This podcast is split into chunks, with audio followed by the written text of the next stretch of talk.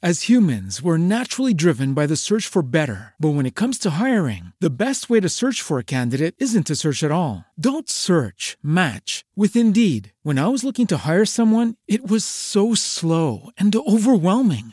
I wish I had used Indeed. If you need to hire, you need Indeed. Indeed is your matching and hiring platform with over 350 million global monthly visitors, according to Indeed data, and a matching engine that helps you find quality candidates fast. Ditch the busy work. Use Indeed for scheduling, screening, and messaging so you can connect with candidates faster. And Indeed doesn't just help you hire faster. 93% of employers agree Indeed delivers the highest quality matches compared to other job sites, according to a recent Indeed survey. And listeners of this show will get a $75 sponsored job credit to get your jobs more visibility at Indeed.com slash podcast. That's Indeed.com slash podcast. Terms and conditions apply. What if you could have a career where the opportunities are as vast as our nation, where it's not about mission statements, but a shared mission? At U.S. Customs and Border Protection, we go beyond to protect more than borders from ship to shore, air to ground. Cities to local communities, CBP agents and officers are keeping people safe. Join U.S. Customs and Border Protection and go beyond for something far greater than yourself. Learn more at cbp.gov/careers. Nunca llegué a imaginar que grabar este podcast sería real. Lo que no llego a entender es que oyendo estos gallos nos dejen volver. Yo no puedo. remediarlo.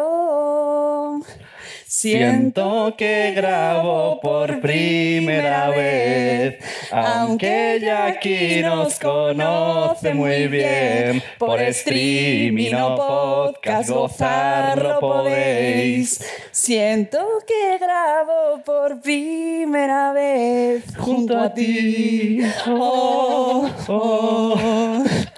¿Y de qué vamos a hablar? De las redes, los chicos, ¿qué puede pasar? Siento que grabo por primera vez. Este tema ya te sale fetén. Pues ya corta que quiero empezar de una vez. junto a ti. Oh, oh. Empieza. Buenos días, Madre Esfera.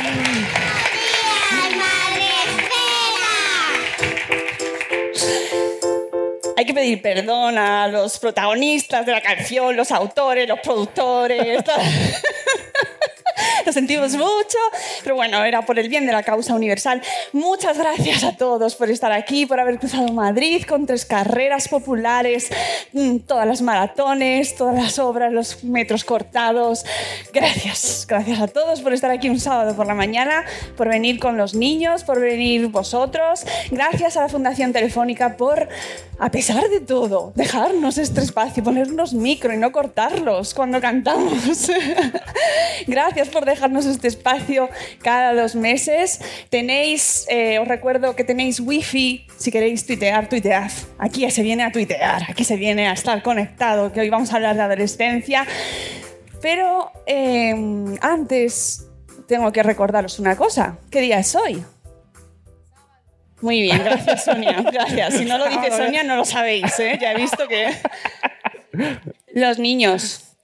Cierto, los niños. El sábado los niños. ¿Qué pasa el sábado con los niños? pues que tienen taller. que se levantan antes. Entre semana no, pero el sábado sí. Efectivamente. ¿Cuándo Eso. queréis que duerman? No, los niños ahora mismo tienen taller. Por allí ya se están levantando con... Espérate, que lo he apuntado y no me leo bien la letra. Daniel y Rebeca. Muy bien. Así que los niños que se quieran...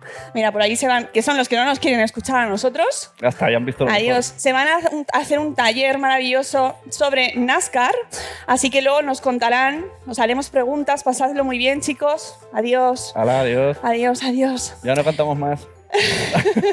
En realidad, los niños se quieren quedar a ver la canción y nada más. El resto les da igual. Para todos los que os quedáis, ¿qué pasa los sábados? Gracias. Está a tope, Sonia. Gente chachi. Si hay gente aquí que es nueva y no sabe qué es el gente chachi, los sábados hacemos una sección ¡Hola, qué gente! ¿Cuánta gente? ¿Qué ¡Hola, pasado? hola! Gracias, pasad. No querían vernos cantar. Habéis Os habéis mejor. perdido lo mejor del programa. Luego repetimos, no os preocupéis. Bueno, que los sábados es gente chachi porque entrevistamos en profundidad a, a gente maravillosa, que no somos nosotros, ni Sune ni yo, ¿verdad? porque íbamos a hablar de adolescencia y de adolescencia en Internet, adolescencia conectada, adolescencia y redes sociales. Es buena, es mala, no tenemos ni idea. Adiós, no sabemos cómo movernos con este mundo que nos ha tocado, con la adolescencia. Y para hacerlo nos hemos traído a gente chachi. Así que, amigas nuestras, Eulalia, Nuria y Olivia, acompañadnos a la mesa. Un fuerte aplauso para ellas.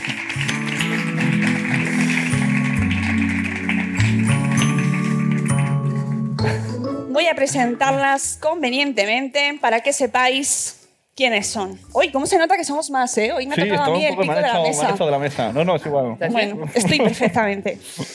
Muy bien, pues eh, aquí tenemos a mi lado Eulalia. Tú no sabes lo que pasa a la gente que tengo a mi lado, ¿Qué le pasa? que los toco. bueno, no pasa nada. A veces toco demasiado, pero no pasa nada. Eso es signo de confianza y de cariño. Bueno, ella es Eulalia Alemán. ¿Alemán? Bien, lo he dicho bien. Directora técnica de la Fundación eh, de Ayuda a la Dro- Drogadicción. Licenciada en Pedagogía. eh, máster de educación, máster de educación en prevención de conductas de riesgo social en la Universidad de Harvard, 20 años de experiencia en proyectos educativos, sociales y preventivos. Curiosa con la tecnología, sus posibilidades y sus límites. Em, a favor de la tecnología o con precaución. A favor totalmente de la tecnología. A favor, por eso está aquí hoy dispuesta a convencernos. Sí, Nuria, bueno, no, que me voy a vamos por orden. Olivia, tiene 12 años. Olivia es la hija de Nuria, como van, se han cambiado. Olivia tiene 12 años, ha nacido en Londres, de padre italiano y madre española, que tiene a su vera, pero lo que le gusta es hablar japonés.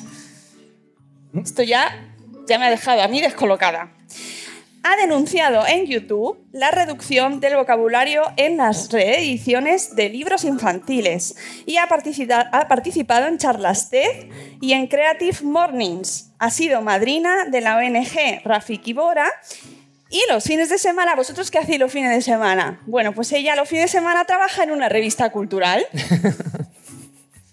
Su sueño es ir a Yale y ser periodista.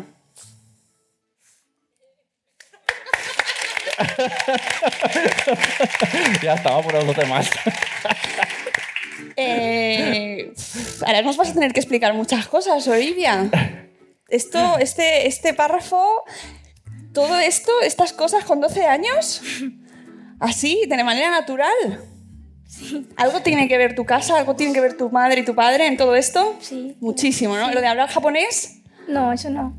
No, eso no. Eso porque tengo una amiga japonesa, entonces. Ah, bueno, claro. Me alegro mucho. Pues Nuria, Nuria Pérez.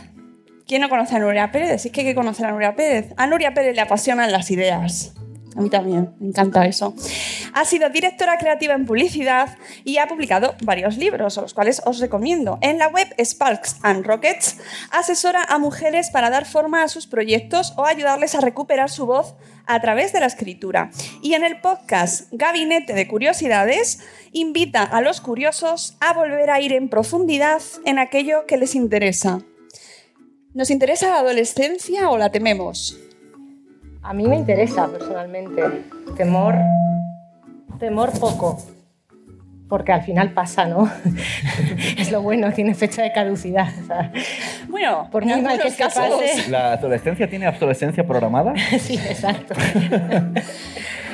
Pero antes de empezar el debate que tendremos en- a, a- muchas bandas y al cual os invito a todos los que habéis venido, ya que os habéis esforzado en llegar hasta aquí en un día en el cual no es sencillo moverse en Madrid, que participéis, que preguntéis, que aportéis cuando queráis. Levantáis la mano y nos contáis lo que queráis, ¿vale? Y a la gente que está allá, no a los técnicos que están detrás de la pantalla, a los cuales saludo, sino a los que están en el streaming o por redes. Con el hashtag Espacio Madresfera nos podéis hacer llegar vuestros comentarios, dudas. No insultéis, eso no, ¿eh? eso no lo vamos a leer. Pero todo lo que sea positivo sí, y nos lo hacéis llegar. Y Rocío Cano, que está ahí en primera fila, hola, pues eh, lo comunicará, ¿vale? Y hablamos, y podemos hacer debate, porque aquí estamos todos muy para aprender, ¿no? Creo que no hay no sé si lo sabréis vosotros, pero hay un manual definitivo sobre adolescencia. en cada época pedimos, ¿no? Un manual de cuando nacen, un manual. hay un manual, hay una, guía de estilo. ¿Cómo es una guía de estilo de la adolescencia? ¿Cómo se educa en la adolescencia? Eh, no creo que haya un manual, hay que pasarla, hay que pasarla y, hay que aprender una serie de cosas que sí que podemos aprender y podemos em, ¿no? compartir, pero manual, manual em, no existe una adolescencia 2.0, 3.0, ¿no? Descargarnos la actualización y que nos salga ya cómo, tenemos que gestionarla. Y no hay una adolescencia, hay adolescentes. Claro. ¿La mal llamada mal del pavo sigue existiendo o se han cambiado el animal? La edad del pavo. Ya no es un pavo, está más digital. La edad del pavo sigue existiendo, eh, es una cuestión hormonal. O sea, que eso tiene que ver con las hormonas. y, y, hay gente que no la supera, además. Bueno, oh, me ha mirado, me ha mirado. Lo habéis visto. Habéis visto, ¿no? Le ha llegado el rayo así, ha hecho así una curva y le ha mirado a él. No pasa nada, si lo importante es aceptarlo. Es divertido también. Bueno, antes de debatir y ponernos un poquito más profundos, porque a mí esto de lo de no hay, no hay una adolescencia y adolescentes, me ha dejado ya, ya hay titular aquí, ¿eh? Tenemos titular en Espacio Madrefera a las 11.46. Antes de ponernos un poco más serios, que no, no va a ser el caso, eh, Sune, tiene sección, ese maravilloso que sabes de. Yo, yo ya hablo aquí y ya está. ¿Cuánto sabes de...? Bueno, pues yo quería pensar algo de adolescencia, digo, pues no, yo estoy muy desactualizado, digo, pues voy a hablar de nuestra adolescencia para que veamos que necesitamos escuchar esta charla hoy. Cosas que hacíamos nosotros, los de mi edad en torno, en la adolescencia. Escuchar un único cassette durante meses y a veces lo revinábamos con un boli. Traigo dos. Calentito, calentito y blanco y negro mix. Tenemos gente... ¿La has visto alguna vez? pues la música no la escuches. He escogido los mejores. Intentar descifrar películas no apta para menores en un canal codificado mirando fijamente. Esto lo hacíamos. Hoy no lo hacen ya. Han perdido esa habilidad. Ver los dibujos a la hora que lo daban. ¿Eh? A veces no daban. A veces no daban. a las 5 de la mañana no daban. Preguntaba a los papás si podíamos mirar internet porque se anulaba el teléfono y teníamos que esperar a que se conectase un buen rato con el ruido. Esa señal maravillosa que sonaba, ¿verdad? Que se estaba conectando, que llega, que llega, que llega. Pero rápido que llama la, ya, ya. Decíamos adiós a nuestros amigos y no los volvíamos a ver hasta el lunes, sin saber nada más de ellos, ¿eh? Nada más. Era como, el lunes seguiremos vivos, nos veremos. Sí, sí, sí estamos. eh, escribíamos cartas a mano, coleccionábamos fotocopias de Son Goku. Fotocopias. Eh, metíamos monedas en una cabina de teléfono que había en la calle para llamar al chico o chica que nos gustaba. Que en mi pueblo hay una todavía. Y por último, este es el mejor. Escuchábamos chistes de Arevalo sobre gangosos, que hoy estarías muy mal visto. Antes, antes había muchas cosas que no estaban mal vistas y lo escuchamos en el coche con nuestros padres en largos viajes. Pues por todo esto, todos los que estáis asintiendo, tenéis que escuchar hoy la charla, porque todo ha cambiado mucho. Así que hasta aquí la sección y vamos a aprender. Un aplauso. Bueno, a mí eh, a la hora de plantear esta charla eh, me gusta mucho una frase que encontré que es de Benjamin Franklin, que dice que la adolescencia es el periodo de la vida del niño en el que sus padres se ponen más difíciles. Y me gustó mucho porque cambia de repente el planteamiento. ¿Y si no son ellos? ¿Y si somos nosotros? ¿Qué os parece a vosotros esa frase? Totalmente de acuerdo. Estoy de acuerdo, creo que al final, eh, bueno, yo creo mucho en, que los pensamientos se traducen en realidad, ¿no? Si estamos siempre afrontando todo desde la negatividad, desde la crítica, desde el miedo, al final eso es lo que se respira en casa y eso es lo que reproducimos, ¿no? Así que sí, creo que, vamos, estoy de acuerdo con ella que al 100% la culpa suele ser más de los padres, igual que en la infancia, igual que en cualquier otra etapa. Ellos son como son y si les dejáramos un poquito más tranquilos, seguro que las cosas no se volverían tan grandes la gran mayoría de las veces. ¿no? Todos los que estáis aquí eh, ¿Tenéis hijos en esta edad? Eh, ¿Pre-adolescencia? ¿Adolescencia? Levantad la mano. ¡Guau! ¡Bien! Ana, tú también. Perdona. no lo quieres ver, pero estás ya. Pregunta ya. La edad de. Ah, ahí está, ah, ahí ah, está. Sabía que saldría esa la pre, pregunta. exacto, yo también estaba. ¿Qué son? A partir de los cuatro.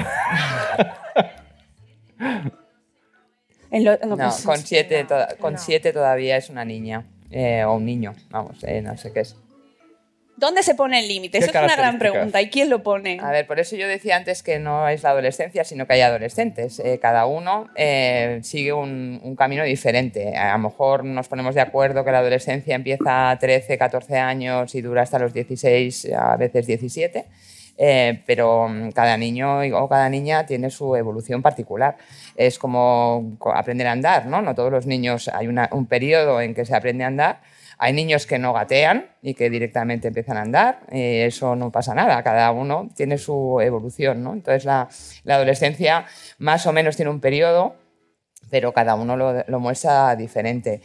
Hay una alerta, por decirlo de alguna manera, y es que a veces por nuestros propios procesos estamos adelantando a la adolescencia cosa que no es eh, nosotros, sí, como sociedad, ¿no? O sea, porque queremos que las cosas vayan tan rápido, ofrecemos una serie de cosas eh, antes de tiempo y, y ves a veces que no, no se está preparado todavía para según qué cosas que estamos ofreciendo, ¿no? Entonces yo creo que hay que dejar la evolución natural, ¿no? Y que la adolescencia llegue cuando llegue, porque es una cuestión hormonal, es una cuestión biológica, fundamentalmente, eh, que es cuando hay un cambio biológico y eso cambia dependiendo de cada adolescente o cada niño, eh, es diferente. Mm.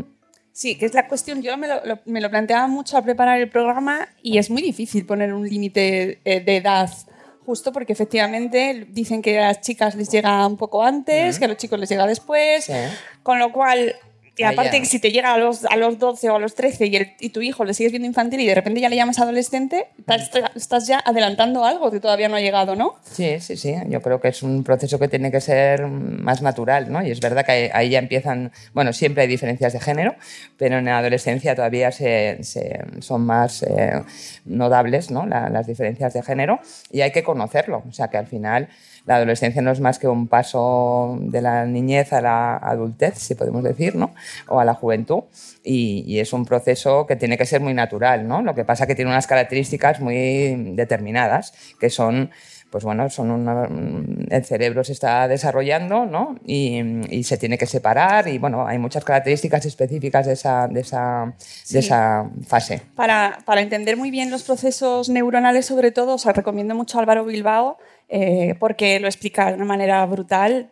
Sus- escucharlo en sus charlas es una maravilla y te haces una idea muy clara de lo que están viviendo por dentro y te pones mucho en su papel. Aparte de que todos hemos pasado por eso. Es decir, que tampoco es una cuestión que de repente sea un extra- una extraterrestre, que nosotros hemos vivido esa etapa.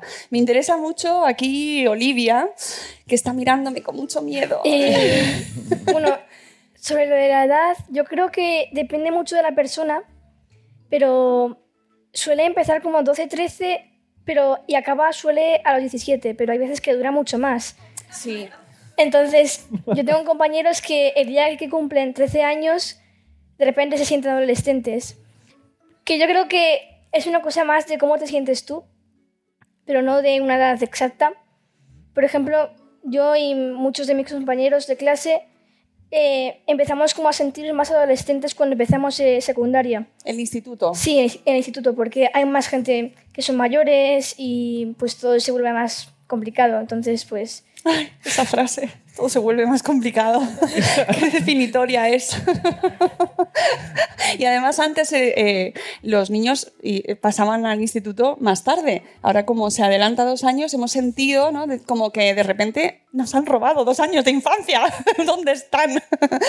Porque efectivamente ese mundo contagio que dice ella no se, se sucede. ¿Tú cómo lo has visto, Nuria? No, terrible, terrible. Creo que es un enorme error llevar a los niños con 12 años, sobre todo pensando en las logísticas familiares, ¿no? que con 12 años una niña como ella tenga que, ni, siquiera los aparenta, ¿no? tenga que atravesar sola la ciudad en metro, pase a estar en un patio donde la gran mayoría son chiquillos y chiquillas mucho mayores, no tienen, no tienen las herramientas emocionales, sobre todo esta generación ¿no? que hemos ido educando con esta hiperpaternidad, súper eh, protegidos, eh, con cero autonomía y de repente un buen día, no sé por qué, se decide que sí, que el niño al que le hemos hecho los deberes, al que le hemos hecho los trabajos, el que hemos tenido controlado eh, cualquier segundo de su vida, de repente lo tenemos que soltar y él tiene que estar milagrosamente preparado. ¿no? Vamos, creo que, que es un sistema que hay que cambiar en millones de cosas, pero en la edad también. Sí, yo ahí estoy contigo. Pero además pasa una cosa, que se van al instituto, llegan a los 12 años y ya tienen móvil todos, porque además ya tienen más actividades en solitario, ¿no? Se supone que son más independientes y tienen el móvil. Claro, a nosotros nos pasó, bueno, ella os lo podrá contar mejor, ¿no? Pero ella no tenía y de repente, claro, si tu hija tiene que atravesar eh, en metro la ciudad, algo le tienes que dar porque pueden, pueden pasar cosas, ¿no? Nosotros decidimos cogerlo justo ahí, ¿no? Sí, porque, bueno, yo el año pasado acabé el colegio y la mayoría de mis amigos tenían eh, móvil ya y los que no tenían redes sociales o en la tablet o el ordenador. Pero claro, cuando empecé este, el instituto este año, pues algo necesitaba para, pues si tenía que llamar o algo así. Entonces pues cogí uno que tenía teclas y solo servía para llamar y para mandar SMS. Pero es que los SMS luego son más complicados y son caros además y obligaba a pagar a mis compañeros si me tenían que responder. Entonces ya hace tres meses cogimos uno que tenía internet y táctil y eso. Entonces, es sí. que yo quiero hacer una prueba a la gente que está aquí. ¿Sabéis localizar dónde están los SMS ahora en vuestros móviles? No, yo no. No, pero son gratis. Porque a mí me cuesta mucho cuando me llegan, ya no sé dónde están. Antes sí, antes solo tenías un SMS, no te podían llegar más cosas, no podía ser otra cosa que un SMS, pero ahora el, el, el móvil es un mundo muy completo. Los SMS es una cosa del palezoico esto. ¿Qué supone para un niño de 12 años tener el móvil, Bueno, pues es una manera de estar conectado, ¿no? Es decir, eh, yo siempre pregunto, ¿para qué? ¿no? O sea, ¿para qué se da un móvil a, la edad que sea? Eh? Cuando, la edad que sea, ¿para qué quieres que esa persona, eh, o ese adolescente en este caso, tenga, un, tenga un móvil? Si esa pregunta nos la hacemos pausadamente y, y sabemos por qué, pues entonces, ¿y para qué? Eh, eh, la edad no es, eh, a veces es un tema más egoísta, ¿no? De los padres, que tú das un, un móvil para el control, para mm, fundamentalmente el control. Entonces, bueno, yo creo que esa es la pregunta que hay que hacer y luego acompañarles con ese, con ese móvil. Vosotros tenéis eh, en la Fundación de Ayuda contra la se me, me, cuesta decirlo, ¿eh? FAT, di la FAT. Vale, gracias. Nada. Yo quiero mantener el respeto y las formas, pero es que es difícil. La FAT. la FAT. Eh, junto a una, habéis realizado una investigación junto a Google y BBVA mm. en el marco del proyecto Conectados, que podéis encontrar en proyectoconectados.es y que además se ha presentado el 22 de enero de este año en Google. Eh, bueno, habéis recogido un montón de conclusiones de este estudio estudio que se llama Las TIC y su influencia en la socialización de adolescentes. Y datos, por ejemplo, que dais es que cerca del 90% de los adolescentes españoles de entre 14 y 16 años disponen de entre 2 y 5 digitales, dispositivos digitales personales, destacando entre ellos el smartphone en primer lugar, seguido por el ordenador portátil y la tablet. La mayoría de ellos indican que además de estos dispositivos, o sea, que tienen estos dispositivos desde hace al menos dos años. O sea, lo que indica la temprana edad a la que los adolescentes tienen acceso a las nuevas tecnologías. ¿Qué implica, luego seguiremos destacando más conclusiones de este estudio, pero qué implica esa llegada tan temprana a las nuevas tecnologías, que ya no son tan nuevas? Bueno, tan temprana lo dices tú. Pues sí, te digo yo, que para eso presento. Sí. Efectivamente. No, te quiero decir que, bueno, ¿dónde está? Es lo que digo, ¿para qué? ¿no? Es decir, que, que, bueno, con 12 años, aquí tenemos el ejemplo, pues ¿para qué necesitamos esas tecnologías? ¿no? Evidentemente los datos lo que muestran es que ya está aquí, que no hay, no hay duda de que las pantallas forman parte de nuestra, de nuestra vida y forman parte de la vida de los adolescentes eh, sin ninguna duda. ¿no? Eh, y eso, pues, tiene implicaciones porque es una manera de relacionarse diferente a lo que has estado contando tú, tú antes, ¿no?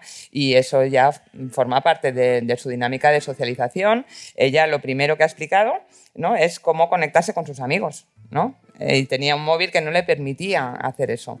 Eh, la primera función de, de, un móvil ahora mismo es conectarte con la familia y con, bueno, primero con los amigos y luego con la familia. Eso, Esa es la cambia, primera, sí. la primera función. En- entonces, bueno, eso, por eso todos están eh, conectados.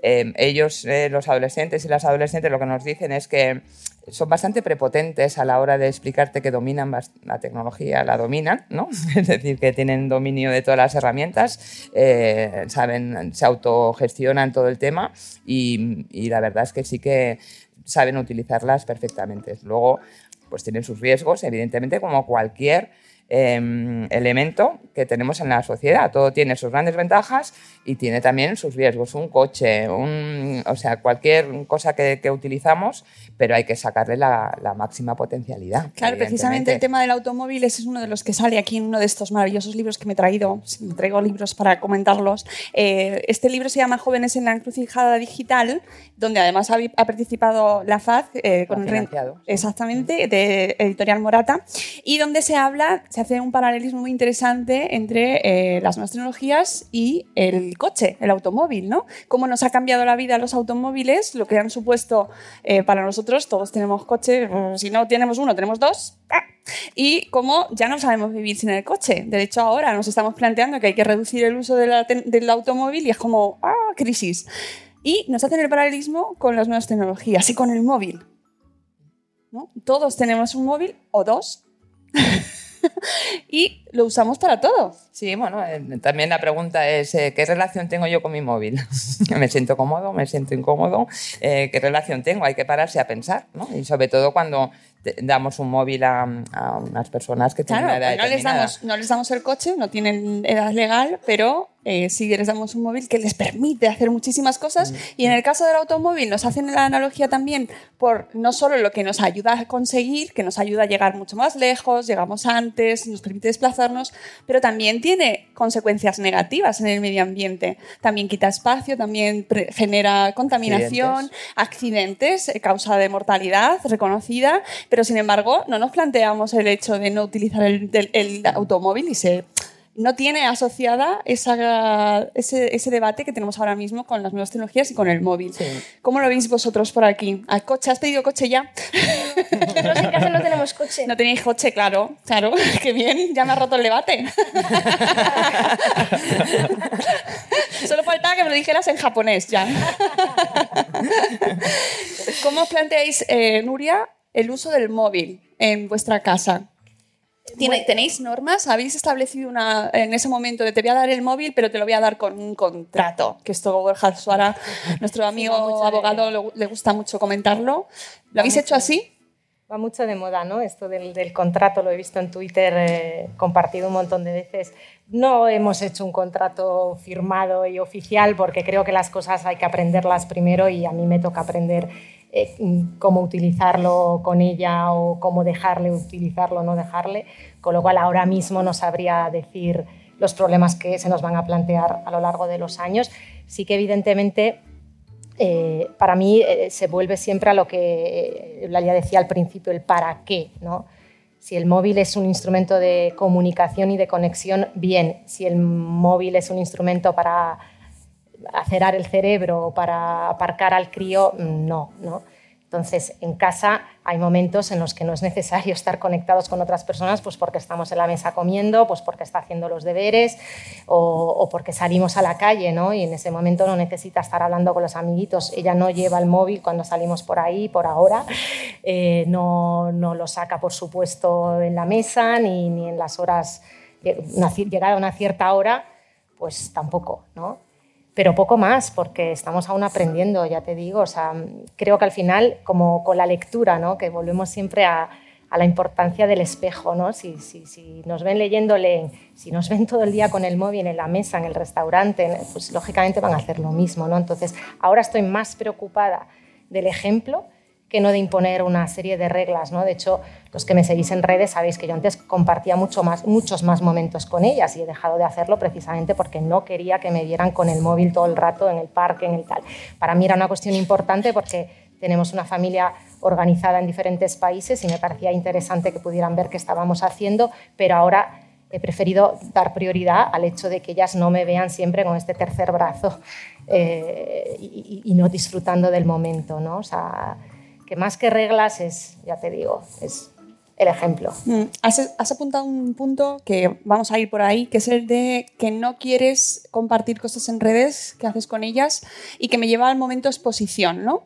Eh, ¿Cómo les enseñamos a nuestros hijos qué grado de exposición pueden o deben o deberían o cuál es el grado bueno de exposición en redes? A ver, hay un, un valor que ha cambiado claramente que es el valor de la privacidad y la intimidad es, mm, ha, ha, cambiado radicalmente con esta nueva generación porque tienen un grado de exposición mayor y, y, y, el valor de la intimidad y de la privacidad, lo que puedes exponer, ha cambiado. Antes no teníamos esta, este espacio claro, de... Es que es, nos, nos, nos, encontramos Entonces, perdidos aquí, ¿no? Claro, o sea... hay, que, hay que guiar, ¿no? Porque yo creo que, que, ha cambiado. Entonces, como ha cambiado, se pueden exponer porque, mm, porque está para eso las redes, ¿no? Pero luego las redes sociales tienen sus, sus, normas, ¿no? Y hay que saberlas y sus normas de privacidad. Entonces, a veces se cometen errores, ¿no? Que, que pueden salir un poco caros eh, o no, porque no sabes usar esa privacidad y eso es lo que hay que hacer de acompañar para eh, ¿no? para, para, poner esos límites eh, de qué puedes exponer o no. Pero sí que es cierto que no podemos utilizar nuestra, nuestra manera de entender la privacidad. Tenemos que utilizar la suya, que ha cambiado. Eh, entonces, bueno, ¿dónde están esos límites? Pues yo siempre digo que es el sentido común, pero, pero bueno, ese, ese es difícil. No, que pero cada uno es, es verdad. el nuestro, ¿no? El... Eh, pero, pero sí que es cierto que no, desde nuestra mentalidad, desde nuestra idea de la intimidad, que no se te ocurriría ¿no? ser tan expuestos o, o estamos aprendiendo a exponerlos de una manera diferente, pues ellos también, ¿no? Eh, ¿Para qué usas el móvil tú? ¿Te expones de alguna manera o no? Eh, bueno, yo redes sociales tengo tres.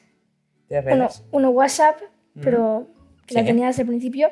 Luego Hangouts, que es porque me tuve que hacer una, una cuenta de Gmail para el colegio, entonces pues ya venía instalado. Y hace muy poco eh, me instalé Snapchat, como hace muy poco. Ah, Snapchat, Rocío. Sí. Snapchat sigue vivo. Mm.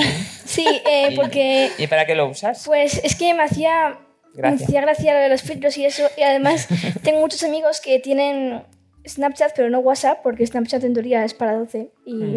las redes no. Entonces, pues, bueno, no lo uso mucho. Además, estoy un poco aprendiendo todavía, pero WhatsApp, pues sí, sí que la utilizo, pero también me, hace falta para cosas del colegio, de las clases. Uh -huh. Si tengo que pedir para proyectos y cosas así, me puedo mm, hacer preguntas si no me he enterado de algo. Entonces, pues eso me parece muy útil. Pero los amigos, por ejemplo, que tengo yo que tienen Instagram, eh, sí que es cierto que hay veces que se pasan un poco con las cosas que suben. Pero tú lo miras, Instagram. Eh, no, porque, no, porque me... ¿No lo tipo, miras o sí lo miras? No, no, no, yo no tengo Instagram, pero tengo amigos que, que me enseñan, tipo, vale. me mandan mm. fotos y eso. Mm. Y pues tengo amigos que suben 50 historias al día, entonces no... ¿Y qué suben? Que eso me interesa mucho. Claro. 50 stories al día. Sí. ¿50? Sí, 50. ¿50? Sí, sí, sí, sí, 50. ¿Y tienen tiempo para subir todo eso? Mm, pues suben foto de básicamente todo. ¿Y a ti qué te parece? No te ¿Te, te, ¿Qué te genera? Pues ese? a mí me parece muy bien que subas cosas, pero que de un cierto tipo, tipo cosas que puedan ayudar a los demás, pues está muy bien. Por ejemplo, mi hermana aprendió a tocar el ukelele gracias a la gente que subía cosas, uh -huh. o en, en, mi casa estamos siempre cocinando gracias a cosas que suben. Pero cuando subes demasiado, hay, yo creo que hay dos problemas. El primero es que pierdes un poco tu intimidad de, de que, bueno, es tu momento y pasas el momento de todos. Y luego que en vez de estar disfrutando de lo que estás haciendo, estás preocupado por hacer la foto y no, no disfrutas, entonces pues es como que no estás viviendo el momento. No, Fijaos no, no. que esto ahora está pasando al revés. Si no haces la foto parece que no has estado. Claro. Ya, eso antes estaba esperando en la puerta, que es la carrera esta que han hecho, y yo he puesto en Twitter, sobre todo, corráis o no corráis, no os olvidéis la foto, porque todo el mundo haciéndose selfies, aunque no corriese, yo creo que se ponían el chándal, se lo hacían y se iban al bar. Claro, pero eso es, una, eso es una cosa importantísima, porque es lo que estamos haciendo los adultos. Claro. Yo ahí he pecado mucho en la infancia. Eh, vivía con la angustia de olvidarme cosas. Creo, porque, bueno, en mi caso, eh, mis padres nos sacaron muchas fotos de mi infancia y las pocas que tengo son los momentos que recuerdo, ¿no? Creo que al final un poco la memoria a largo plazo nos falla y tendemos a recordar esos momentos, esos dos cumpleaños que nos fotografiaron, ese viaje que casualmente tu padre llevó a aquella Kodak y hizo tres o cuatro fotos. Entonces sí que cuando eran pequeñas tenía bastante obsesión de, de, no sé, de dejar constancia de todos. Y sí que es cierto que, por ejemplo, mi hija pequeña pasa mucho tiempo viendo, viendo álbumes que hemos hecho de las fotos de Instagram y tal. Eh, pero estoy de acuerdo también con ella, ¿no? En que a veces pasa a ser eso la prioridad, ¿no? Pasa a ser el... eh, eh, el otro día me decía una, vamos a ese, a ese café que, pueden, que podemos hacer mejor la foto de las tazas. Y yo, ¿qué me estás contando? El café es mucho más rico en el otro, ¿no? O, hemos llegado al punto aquí en Madrid de cafés que te ponen ya el, no- el papelito con el nombre dentro de la comida porque saben que vas a hacer la foto de la comida, ¿no? ¿En qué momento eso ha pasado a ser prioridad? Claro, y eso es prioridad y nosotros como de cara a nuestros hijos les exigimos que tengan autocontrol y por favor, ¿eh? el No, móvil no bueno. lo pongas en la mesa, ¿eh? Y claro, nosotros estamos ahí, venga, y comparte lo otro, y capaz, no, mi identidad digital tengo que compartir, dale al like. Les estamos, por un lado, están, eh, les estamos educando en una sociedad que está llevando hacia eh, una- una- un like total, ¿no? Todo el rato busca el like, pero por otro lado nos enfadamos mucho con ellos, ¿no? Eh, Bueno, a ver, eh, las redes sociales te dan satisfacción. El móvil, o sea, la relación, por eso decía yo, reflexionemos con la relación con el móvil. ¿Por qué lo miramos tantas veces? Los adultos, los adolescentes, eh, porque lo que te da es alegría, ¿no? Te- la serotonina se pone en marcha porque sabes que vas a encontrar alguna cosa que te va a dar satisfacción, o es un mensaje de WhatsApp, o es un like, o es un... Entonces, bueno, pues eso genera, eh, eso es lo que hay que controlar en ese sentido, ¿no? De que no sea una esclavitud, eh, sino que nos dé placer y que está bien, eso es, eso es una cosa positiva, Claro. eh, pero que no sea la única cosa positiva y que si no hay likes o no hay... Claro, eso para un adolescente que su vida... eh, depende de la aprobación, en muchas ocasiones, de la aprobación de sus amigos y de sus amigas, eso es lo que hay que acompañar, ¿no? Que no pasa nada, ¿no? A mí me parece Eh. lo más peligroso porque nuestros adolescentes están entendiendo que el valor de las cosas lo da el número de likes y no el contenido o el pensamiento o, el momento en sí. ¿no? Me parece súper peligroso que entiendan que una persona porque tiene muchos seguidores es una persona que vale más que otra que no Claro. tiene seguidores. ¿no? Me parece que eso es algo en lo que tenemos que educar desde ya. ¿no? Hay, un, hay un corte neto de repente Pasamos de ser los padres que aparcan en el restaurante con la tableta al niño al que pretende hacer el contrato y reducir las horas. ¿no? Si tú desde, de- desde pequeño has vivido todo lo tecnológico como el premio, ¿no? porque esto se hace y me parece gravísimo, se hace en muchas casas, el, el, eh, si te portas bien eh, mientras estoy hablando con mi amiga o mientras estoy con papá, te dejo luego 20 minutos de tablet más. ¿En qué momento puede pasar de ser el premio a ser el mal? Ya. O sea, es, El- es, es la un... maldición.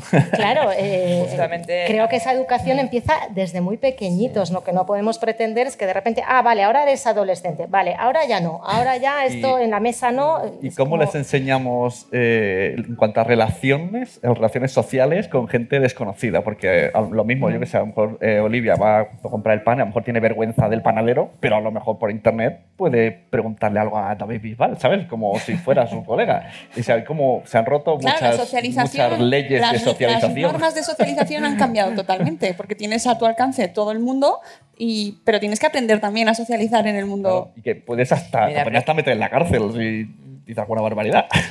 Precisamente la semana pasada salió un informe de, de la Organización Mundial de la Salud, gracias, que me salía WHO, pero...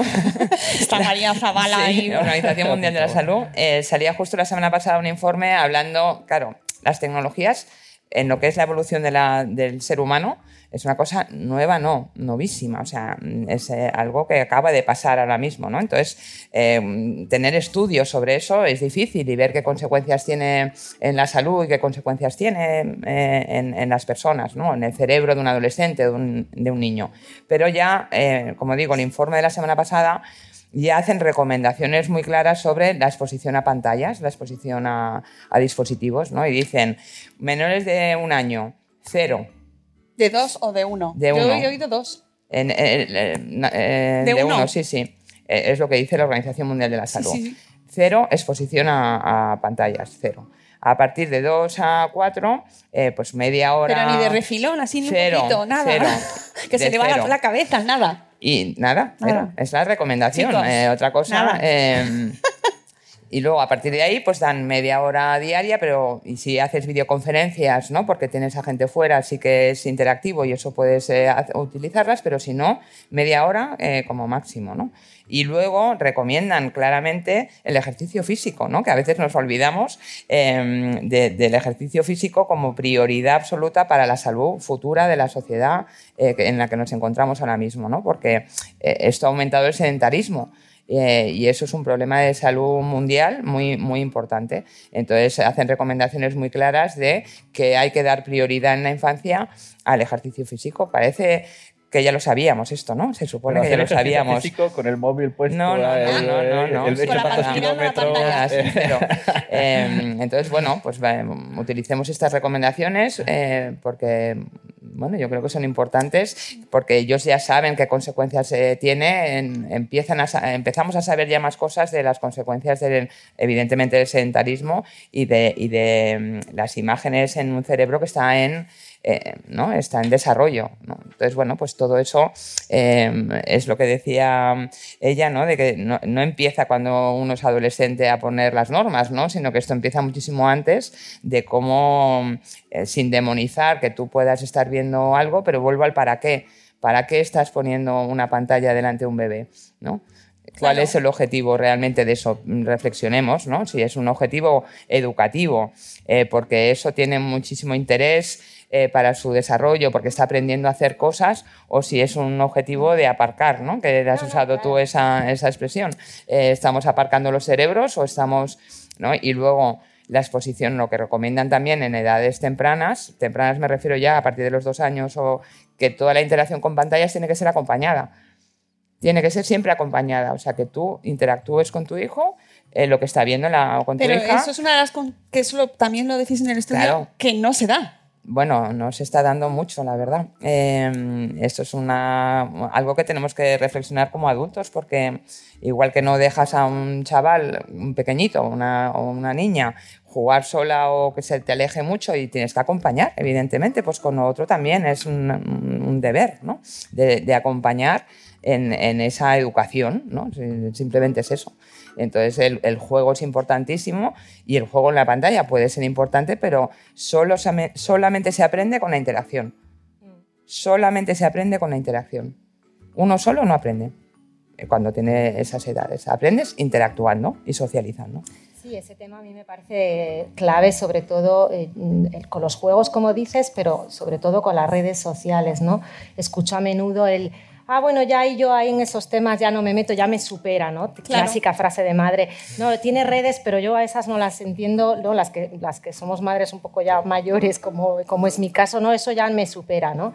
A mí me parece fundamental que si tu hijo tiene una red social, tú también te la bajes, la explores, la investigues, igual que tú no le dejarías entrar en un espacio físico que no conoces de nada, con gente que no conoces de nada, al final la red es un espacio ¿no? digital, pero no deja de ser un espacio. Tú a tus hijas, eh, mm, porque el otro día lo estuvo comentando Rocío Cano, que estaba metida en el grupo de su hija. Eh, eh, ¿Estamos en los grupos de nuestros hijos? Yo no, yo no, pero porque ahí es el grupo que me consta que es cerrado de WhatsApp, de sus amigos. Y ¿Le echas un vistacillo así No. de déjame? a- No, no, no, no, no. ¿Qué te en dicen? casa- No le preguntas, ¿qué te dicen? No, no, no. ¿Qué no. coche tienen? En casa, igual que jamás se me ha ocurrido echar un vistacillo a, a diarios, o sea, al final el concepto de la privacidad es sagrado y uno de los más Bueno, sería, importantes. sería como has dicho los diarios Exacto. antes, Aquí, que, que luego se leían al escondidas. cuidado, ¿eh? Paremos, Exacto, me parece paremos el partido que aquí Eulalia, cuando el concepto de la privacidad es sagrado, Eulalia ha hecho. No, bueno, eh, a- es opinable, lo entiendo. En, casa lo, lo consideramos un valor eh, importante. Eso sí, el día que eh, decida tener un Instagram o que ella sabe que por ahora solo puede aceptar personas con nombre y apellido que conoce, sus compañeros y tal. Y está educada para, y formada para saber que no puede estar aceptando a cualquier persona y agradeceréis y confío en ella y sé que me dirá, oye, pues me ha invitado o me ha pedido invitación tal persona, la conoces de algo, creo que se puede dialogar como con todo, ¿no? Pero, pero es de vergüenza ajena, ¿no? La clásica madre que se mete en el grupo de WhatsApp. El año pasado en el grupo de primaria había ¿no? una o dos madres metidas dentro. Pero respondía-. Sí, como que respondían por sus hijos y a ver, esas que yo creo que acaban odiándote los niños, ¿no? Si estás ahí metido, no sé, ¿no? Por Como- alusiones.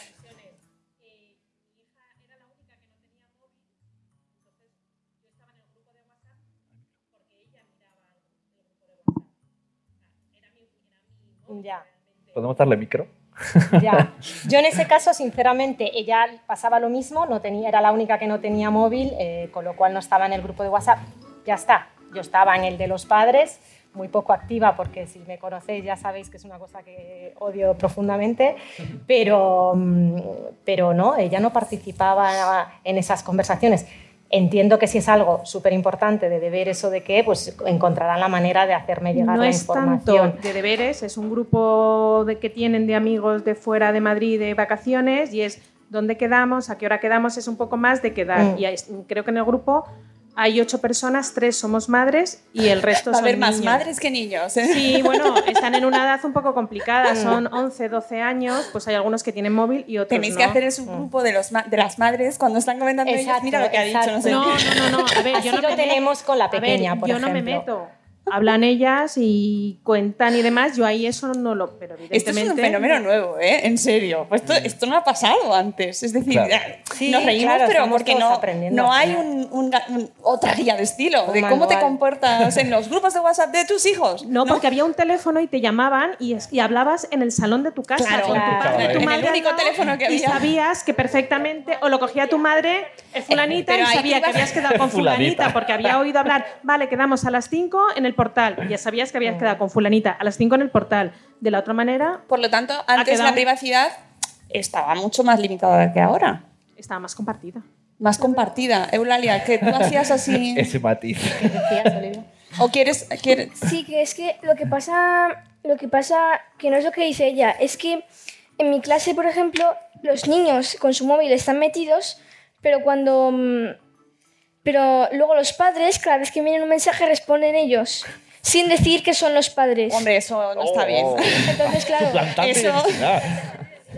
No, Suplantación, no. efectivamente, tenemos abogada en la sala y suplantación de identidad mal. claro, sin no, decir no, no. que son los no es padres. el caso, no es el caso. Claro, claro. Pero lo notáis enseguida. Pero lo mí- entendéis, lo pilláis, claro, ¿no? A mí me parece bien que, que si no tienes móvil, pues eh, que tu madre o tu padre esté en el grupo de WhatsApp por ti, pero que tu madre o tu padre coja tu móvil y se haga pasar por ti, Claro. porque es que además se ve, Qué tipo, fuerte. los mensajes nota, que ¿no? mandan los padres son tipo así de largos que... Entonces, que, que Se te hemos nota. pillado. Se nota mucho, ¿no? Digo, Vamos a la playa, sí, sí, sí. No, verdad, no voy a la playa porque me quedo estudiando historia porque Como deberías madre- estar haciendo voy a tú. recoger la, me- la, la cama y bueno. Escrito Q-U-E, ¿no? que jamás. ¿Cómo Es puedes escribir con esas faltas de es verdad, ortografía? tenemos que aprender a escribir eh, En como- adolescente. Ahí está, en resumido. Que, que no has comentado tú, Eulalia. El tema No, privacidad. A ver, ¿Qué pasa? decirte que, que todo con su justo equilibrio, ¿no? Es decir, que, que cuando un niño o una niña tiene 10 años, 11 años, pues eh, la privacidad, según de, de qué estemos hablando, ¿no? O sea, tú tienes que, tú como tienes tu responsabilidad como adulto y como padre o como madre de estar pendiente. Y, y- y de in- interactuar. Eso no es que estés cotilleando, no es nada malo, es, es algo bueno y tienes que generar esas conversaciones en donde eh, te cuenten lo que está pasando y lo que están haciendo, ¿no? Igual que no lo dejarías a lo mejor ir al parque solo, ¿no? O, o o con quién estar hablando. Pues no, tú sabes con quién está hablando y con quién ha salido y conoces a los padres de, de sus amigos y vamos, yo creo que Mm, que mm, me cuesta lo de decir, no es que esto es privado, pues es como las habitaciones en donde entra nunca un adulto, ¿no? Digo, mira, ¿no? Entramos, entramos. Eh, las hay habitaciones mano. hay que entrar, hay que, hay que saber lo que está pasando y Hay eso limpiar, solamente, amigos. solamente se hace con el diálogo. O sea, eso siempre. Abrir la ventana, básicamente. Sí, pero eso hay que, hay que hablar, hay que hablar. Eh, no, no es que estés cotilleando, es que es tu deber eh, saber qué es lo que está pasando desde mi punto de vista. Vamos, que- Sí, eso que quería preguntar antes eh, del tema de que estaban diciendo antes de controlar y tal, pero al principio era controlar el tiempo. Yo estaba controlar el tiempo, pero vale, ¿y controlar el contenido. El contenido. El contenido, ¿controlamos o no controlamos?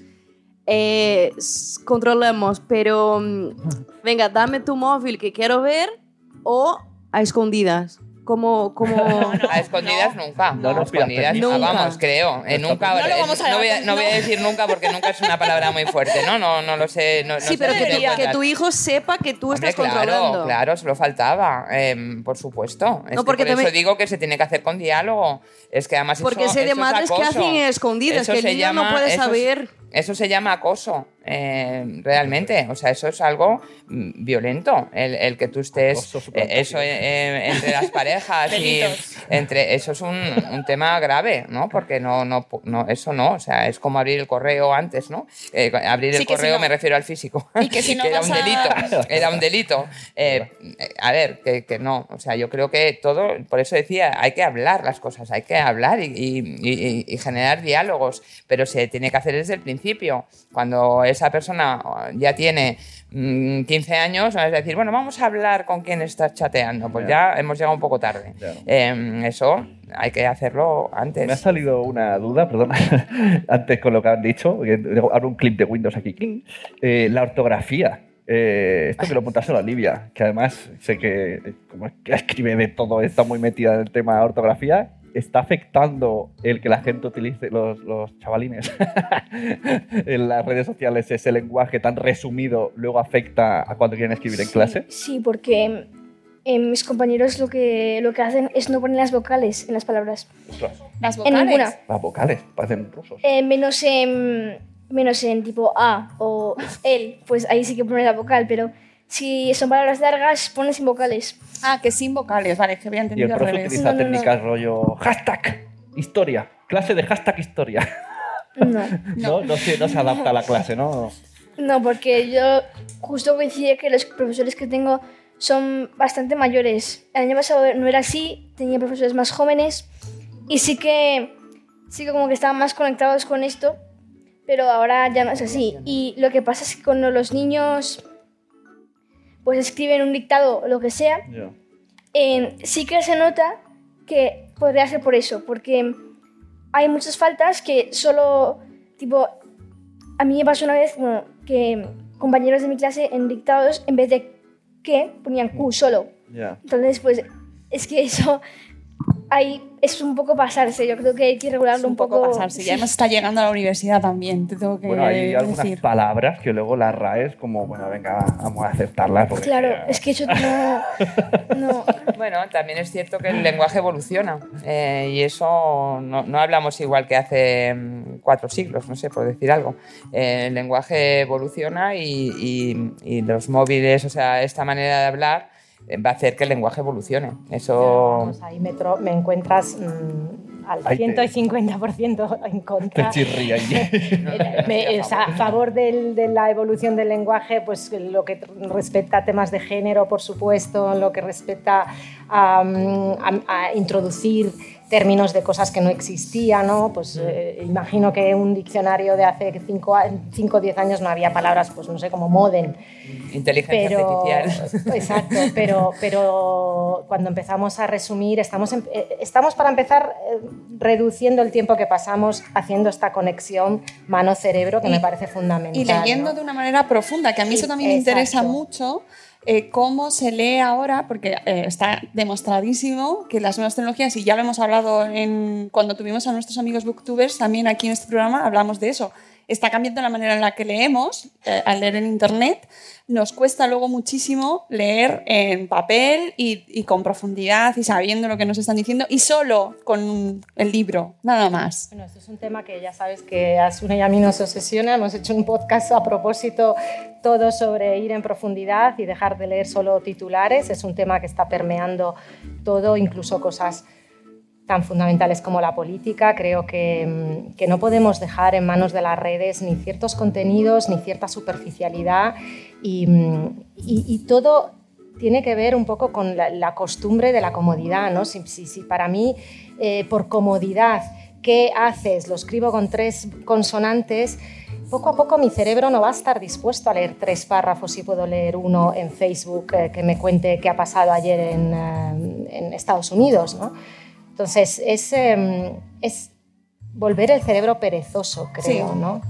Pero también eh, Internet lo que ha hecho es que antes el aprendizaje era lineal y ahora el aprendizaje es circular, por hacerlo gráfico, ¿no? O Sí, sea, sí, el lineal era que tú empezabas por la página 1 de un libro y ibas hasta la última página, tenías posibilidad de pinchar en ningún sitio, ¿no?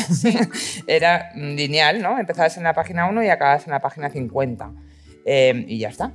¿No? Ahora no, ahora puedes empezar en la página 1 y, y- y es circular, ¿no? O sea que no... Tan mm, circular que a veces ya no sabes volver. bueno, pero eso es el aprendizaje. Porque ya te vas, te hay, vas. Que, hay que aprender a, Claro, a pero que es utilizarlo. otra manera ¿no? de leer, en tu y caso. puedes profundizar también, pero es otra manera de, de entenderlo y, y ellos están aprendiendo de una manera diferente en, en- en- en cómo acceder a la información, cosa que mi generación era impensable. ¿no? Yo aprendí leyendo libros, era la única o artículos o no existía internet, o sea, no había ninguna otra posibilidad de, de informarte. Ellos ya tienen otra manera de conectar, si están hablando de Japón, entrar en el, hacer un clic y ya estás entrando en la cultura japonesa. O sea, es que es otra manera totalmente diferente de afrontar el aprendizaje que creo que enriquece, siempre y cuando profundices. Claro, Claro, Es, que, es que ahí está, que el círculo y la mm, curiosidad de, ay, a ver esto, y a ver esto, y a ver esto, te hace llegar a un punto en el que ha pasado media hora, pero profundizar no has profundizado de nada. Lo hablábamos en el último,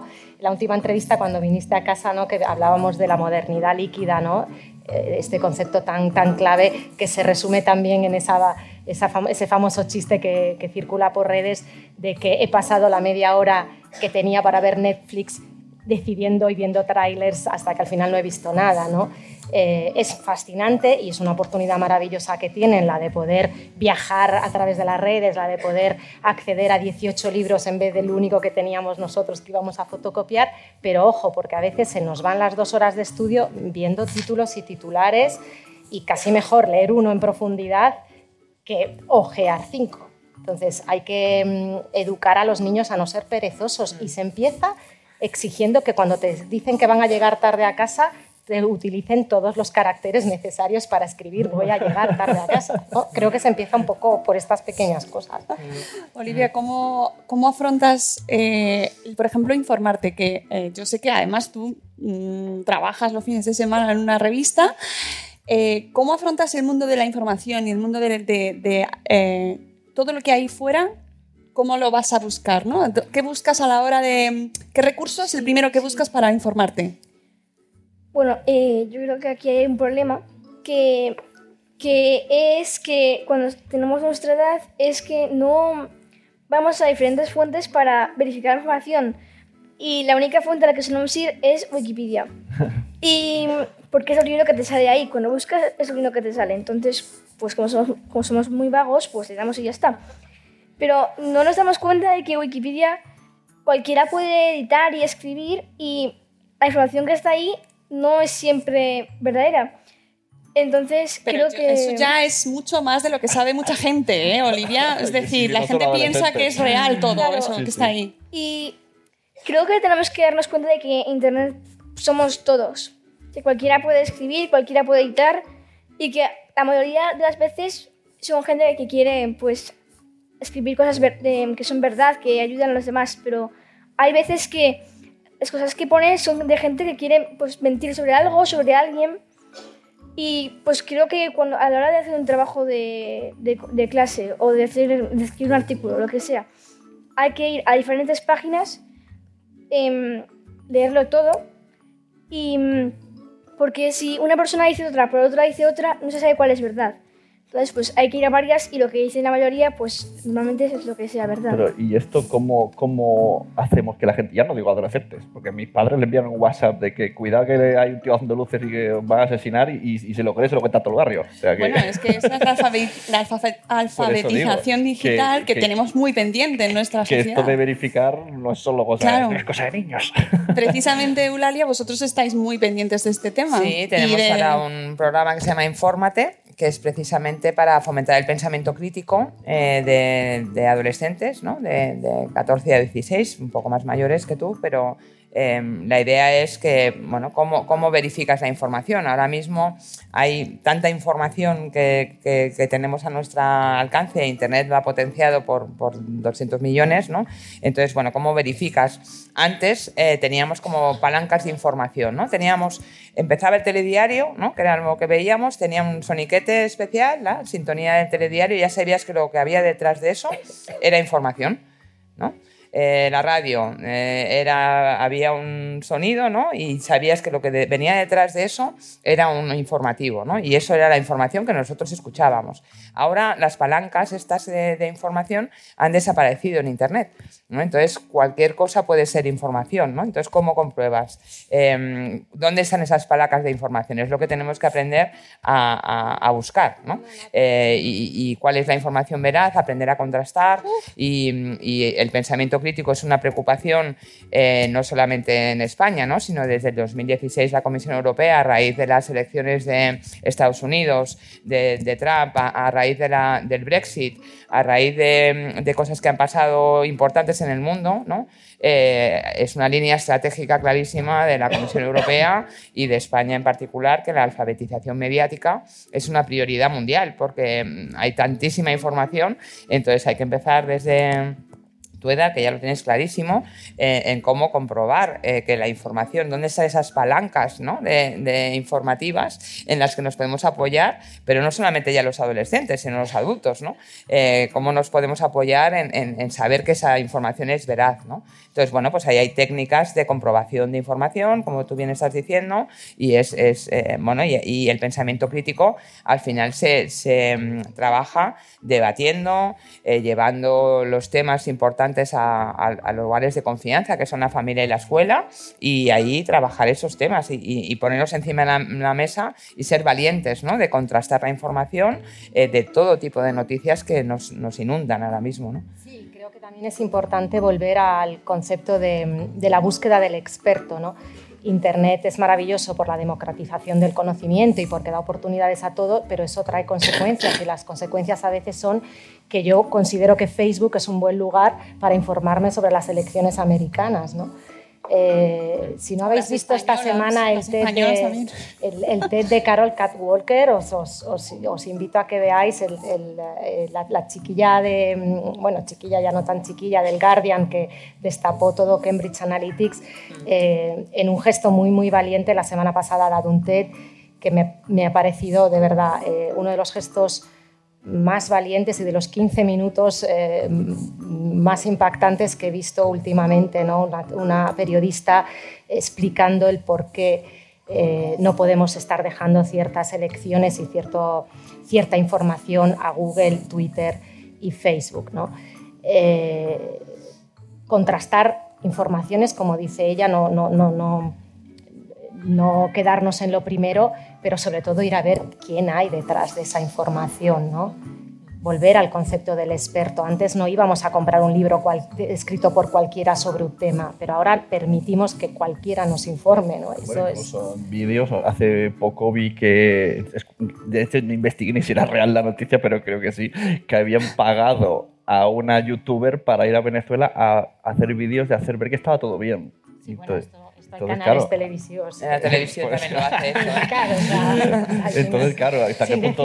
¿De quién ¿no? nos fiamos? No, y que ahora mismo, por ejemplo, y con lo que hemos vivido la situación política, eh, llega un punto en el que lees en los medios más despen- desmentidos de bulos que noticias en sí. ¿no? Está en el programa, de hecho, están participando eh, Clara Jiménez, que lleva maldita.es, no sé si lo conocéis, Sí. pero y, y Ana Pastor, que lleva una, una red que también, o una Neutral. red neutral, eh, y está participando en el programa porque están realmente con preocupación sobre este tema y están haciendo una labor excelente, ¿no? De, de, mm, bueno, esas son unas palancas, ¿no? Dices, bueno, si yo miro maldita.es o miro neutral, sabré eh, realmente mm, dónde está la, la veracidad de las noticias, ¿no? Entonces yo creo que, bueno, eh, eso es algo fundamental para la época de la adolescencia, ¿no? Eh, en donde ya empiezas a tener muchísimos más inputs de información que cuando eres niño, que tienes menos fuentes de información porque mm, eres más niño, pero cuando ya entras en esa adolescencia ya tienes muchísimas más fuentes de información y, y tenemos que, que aprender todos, ¿eh? pero en esa edad es clave eh, ese pensamiento crítico ¿no? y saber dónde, dónde encontrar esas noticias. Claro, y tenemos ahora el fenómeno del fact-checking que está inundando todo nuestro mundo porque realmente necesitamos eh, empezar a verificar toda la información que, se, que tenemos millones de páginas al momento que nos pueden informar de todo. Y claro, en el caso de los adolescentes, hasta, hasta que durante los primeros años somos nosotros el filtro, en teoría deberíamos ser nosotros el filtro, eh, para lo cual también nosotros debemos estar muy informados, pero claro, en el momento de la adolescencia, ahí es donde tienen que tener las herramientas para que ellos cuando tengan acceso a un dispositivo electrónico, sea el que sea, tengan ese criterio que nos está contando Olivia, ¿no? O sea, ¿a ti qué es lo que más te preocupa, por ejemplo, de cara a, a las nuevas tecnologías? ¿Tienes algún temor o algún reto que, que esté presente? No, no sé si voy a ser capaz de manejar algo. Eh, sí, em, bueno, yo hay sociales que no, que no quiero tener porque em, me da un poco de, de miedo. Sí, es como porque, por ejemplo, el Instagram, que aparte de ser que la policía siempre que viene a las charlas a la, a la- a la clase, siempre nos dice que Instagram que es muy peligroso y no sé qué. Entonces, pues sí que da cosa. Además, creo que hay maneras y maneras de utilizar cada cosa, pero que mm, dentro del grupo de mi, mi instituto y la gente de mi edad se suele utilizar para cosas malas. O sea, no, no malas, pero no cosas que... mm, Que no aportan. Sí, que no aportan. Por ejemplo, en, en mi clase hay cinco cuentas que son anónimas, em, que son para criticar a personas y para decir, por ejemplo, quién te cae mal y que le llegue a esa persona y que se sienta mal. y, mm, La abogada está apuntando también. y que no, No no, creo que, no, no creo que no aporten nada y no creo que crean un mal ambiente entre ¿Y compañeros. tú hablas con tus compañeros sobre ese tema? ¿Lo habláis? Eh, sí, porque, bueno, como yo no me, no me suelo enterar porque no, no estoy en Instagram, pues al día siguiente me, me cuentan, me dicen tipo, ay, ¿sabes que a no sé quién han dicho un montón de personas que les cae mal, no sé qué, que se se ha quedado súper mal? Y pues creo que no es necesario utilizarlo de esa manera, que a lo mejor si se utiliza de otra sería mucho mejor. Pero... Tiene, tiene una, pregunta aquí nuestra abogada madre esférica, Ana Espínola. Me interesa mucho lo que estás diciendo, que dices que hay cinco cuentas en tu clase anónimas de Instagram. ¿Cómo llega a vuestro conocimiento esas cuentas? ¿Por qué sabe, o sea, son anónimas, pero alguien sabe quién está detrás de ellas? Sí, Son anónimas, pero sí sabéis quién está detrás Bueno. de ellas. ¿Alguien hace algo dentro de la clase para decir, oye, no, esto no, o denuncia esta cuenta, O o... los profesores, vamos. o- No, o pero los no sé si los profesores claro. tienen, tienen conocimiento de, de las cuentas, que probablemente no lo informar, claro. tengan. O sea, es como bullying y ver al- a, la persona que hace Claro, bullying. y- para ver y- la, la actitud Sí, sí, es que activa es que, ciberbullying- toman contra esas cuentas. No, pero mi- mis profesores no tienen ni idea de esto. Y bueno, cada cuenta. Y los padres tampoco, seguramente, ¿no? Claro, pero No, a lo mejor no. lo que se refiere. Nos están enterando ahora. Clase de... pero a lo mejor no, no hace falta que llegue al adulto, sino que vas a Instagram y Claro, cada pues, se pide y Sí que hace falta que llegue al adulto. Yo Bueno, creo pero a lo que, mejor que es una manera también de, de, de protege- de que os protejáis vosotros. O sea, las mediaciones adultas son muy importantes y, y no... Bueno, en cada cuenta está llevada por una persona diferente. Eh, la mayoría de las personas no saben quién, pero por ejemplo, eh, una la lleva una amiga mía, entonces yo me he enterado porque me la ha dicho. Em, pero creo que como pues eso se ve porque tipo se, cuando salió esas cuentas eh, la gente las promocionaba de mi clase por, por sus cuentas y ahora tiene todas las seguidoras de todo, de todo el instituto entero. Esto es Y, Gossip mm. Si es que son pequeños final Es que- hacen Claro, es que es eso, es que al final son cosas de chiquillo. claro, o sea, tiene un- está muy bien educada, sabe muy bien los riesgos que tiene, pero Mm. no es representativo de eh, la mayoría de las niñas de su edad o los niños de su edad. Entonces, está muy bien que tú tengas ese pensamiento y que sepas mm, dónde está la línea y qué es lo bueno y qué es lo malo, pero no es lo habitual. Entonces, claro, al haber esas cuentas anónimas, que todos sabéis quiénes están detrás de ellas, pero si nadie hace nada en eso, o sea, vosotros Claro. sois el primer punto. Es que la gente no hace nada porque le gusta, le gusta esas cuentas, porque le gusta que se creen problemas entre la gente, el cotilleo, entonces Si es que somos así, es que le gusta. Entonces, El patio ha exi- ha existido siempre, el patio de vecinas. El patio de vecinas existe, es una realidad. Sí, pero la diferencia ahora mismo. La Claro, en la hemos edad. tenido las notitas Sí. en los abrigos, toda la vida Ah, hemos tenido las conversaciones en el parque. La- las sillas en la puerta. Se dimensiona tanto. Claro, la ahora las repercusión cosas se vuelven más grandes, pero no quiere decir que no existen. En realidad No. son los mismos valores, o sea, estamos hablando de situaciones que pasaban hace muchos años también en nuestras generaciones, Ajá. donde también pasaban cosas similares, pero en otro contexto y Claro. Y magnificado. ahora, claro, Sí, ya no es solo cuatro que están. Claro. Es que ya es todo el colegio. Claro, y claro. ahí es el problema. Y la repercusión es muy distinta. ¿Por ahí? Hola. Hola. Buenas. Es que, a ver, con respecto a esto que tipo Gossip Girl, que flipa un Exacto, poco. Gossip Girl, era igual. Eh, a ver, em, claro, la privacidad aquí, volvemos a lo del otro día de Rocío Cano, que me hice súper fan, que tengo pendiente de leer su post de. porque quiero descargarme esa aplicación. Rocío Cano. Porque es que, mm, a ver, eh, en este momento, o sea, eh, mm, tú eres una niña buena y, y no pasa nada, pero esos padres mm, que están sufriendo, o esos niños que están sufriendo y sus padres están ignorantes de lo que está ocurriendo, si no metes bazas, si no te metes en su privacidad, Ajá. ahí cómo les proteges. claro, bueno, yo creo que es muy diferente. en que creo que si tú, si tu hijo tiene una cuenta de Instagram, creo que deberías meterte en ella y ver a quién sigue. Si sigues esas cinco cuentas de, de, de esto, pues se ve, pero una cosa es ver a quién sigue y otra cosa es leer las conversaciones. Claro, Por favor, el entonces, micro. Esto, mientras, mientras, Si no, si no, que si no lees las conversaciones, ¿cómo puedes protegerlo? Bueno, o sea, es que creo Claro. que hay que confiar en, en los niños porque, por ejemplo, em, una persona de mi, clase creó un grupo de WhatsApp que eran tres cursos enteros, es decir, en 12 clases de tres institutos diferentes. Y la gente ahí mandaba de todo.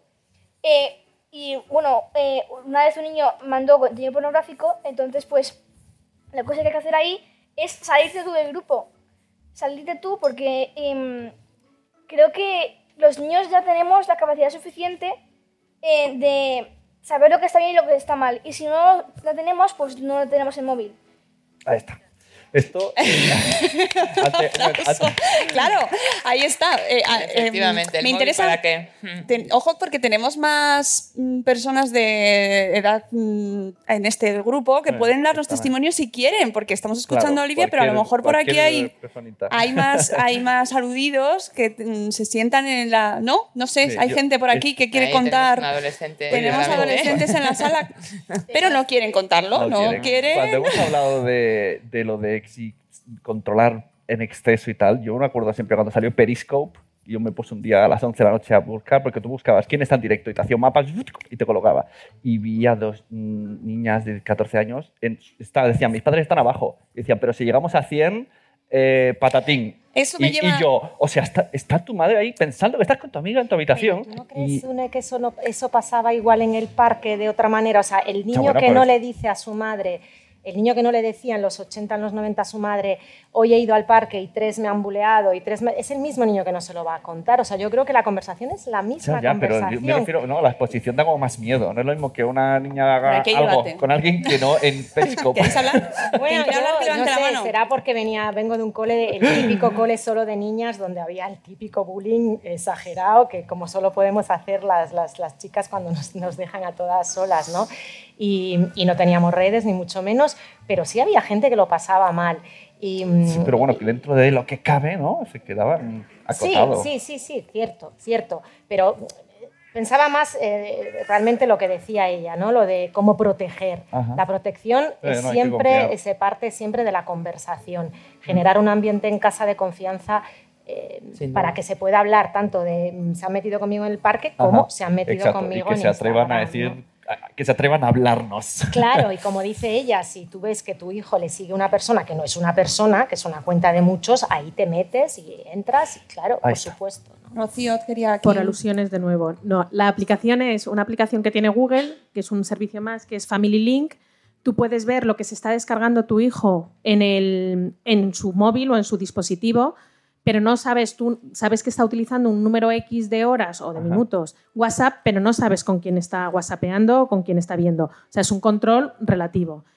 En cuanto a lo que decía Olivia, de que había gente que, bueno, en las cuentas y que no había una inter- no Una hay nadie, un adulto en medio, eh, hace poco leí algo que decía, si tú no haces caso a tus hijos, a tu hijo con tres años que te cuenta su gran problema, que es que fulanito eh, tiene una pelota verde y no le das importancia, no pretendas que con 12 años te cuenten, me están chuleando en el colegio. Claro. Con lo cual hay que, lo que hemos estado hablando desde el principio, dar la importancia que tienen las cosas al niño en, con tres años, interesarte muchísimo por esa pelota roja, porque seguramente cuando llegue a los 12 años él tendrá la confianza de contártelo. Hace relativamente poco mi hija subía de la calle, o sea, del patio de casa, diciendo, hay una niña nueva en la urbanización y una vecina, una, otra niña, está cargando contra ella porque dice que es una pija y que es una idiota. Y yo le pregunté, ¿habéis hablado con ella? Y le dije, "Tan- tanta culpa tiene la otra que ha insultado como tú que no has dicho nada. Y le hizo pensar, o sea, tan malo es la madre, o sea, tú puedes estar viendo que están insultando a una niña en Instagram porque te haya llegado, haz ver a tu hija o a tu hijo que tiene que intervenir en esa cuenta y decirle al dueño de la cuenta, oye, no, eso está mal. Porque si todos los niños, en lugar de ponerse en el gallito y fomentar ese cotilleo, se ponen al revés, en el lado del que le están dando, yo creo que se atajará muchísimo el tema de en redes sociales. se empieza haciendo eso con 10 y con 12 tienes ya una persona en casa que dice, no me interesa entrar en eso. Claro. ¿no? Porque ya la cultura que has generado en casa es una cultura del respeto, ya es una cultura del conocimiento y contacto sí, acoso y cotilleo no. Claro, claro. Y Totalmente. por cierto, estamos hablando de redes sociales, pero hay una cosa que, que los mayores no tenemos en cuenta, los videojuegos hoy día son online. Y te haces amigos, esto lo descubrí el otro día con mi hijo de 7 años, que me dijo, tengo muchos amigos, y yo, "¿Cómo te-?"